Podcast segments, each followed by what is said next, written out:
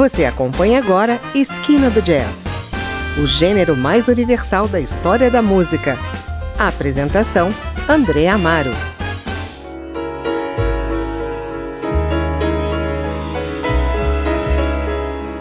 Olá, está começando mais um Esquina do Jazz e hoje eu trago para você o álbum Jazz Sabá, lançado em abril de 2020 pelo pianista Milton Keynes que garante que o disco de estreia do Black Sabbath, em 1970, foi um plágio de canções suas.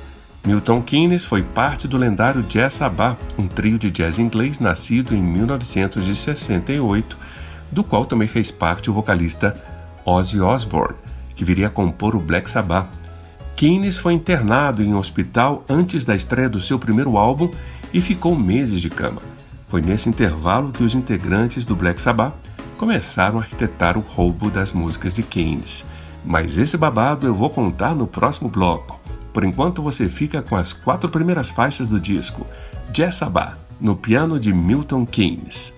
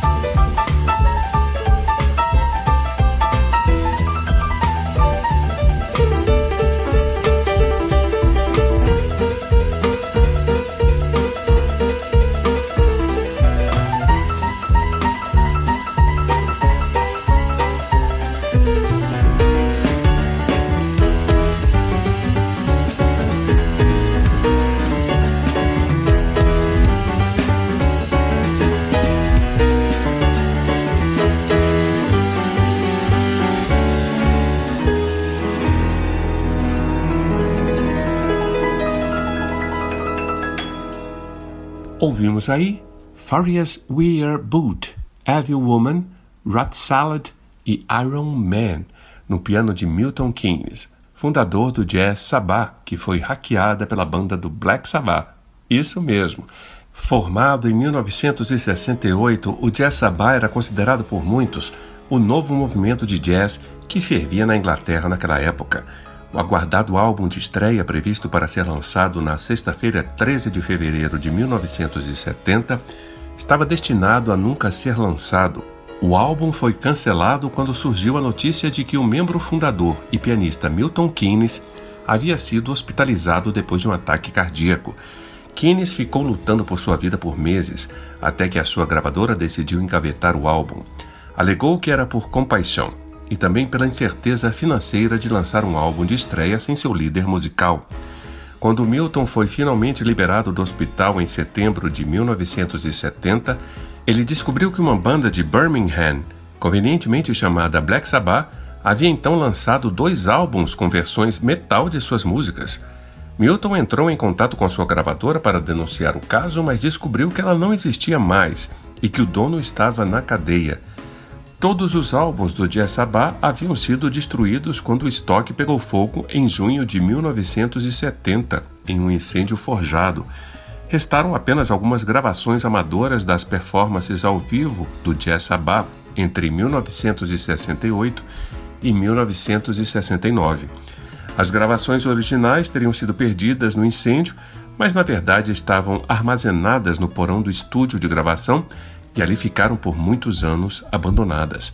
Ao final de 2019, quase 50 anos depois, o homem que comprou o prédio onde o estúdio de gravação funcionava para transformá-lo em um pet shop vegano, encontrou as fitas das gravações originais e as lâminas com a capa original do álbum. Essas fitas foram então remixadas e o álbum por fim pôde ser lançado em 2020.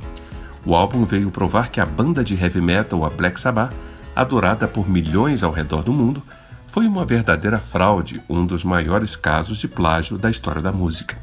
Agora que você já conhece a história por trás do álbum Jazz Sabá, fique com a genialidade do pianista Milton Keynes em mais três faixas de puro jazz.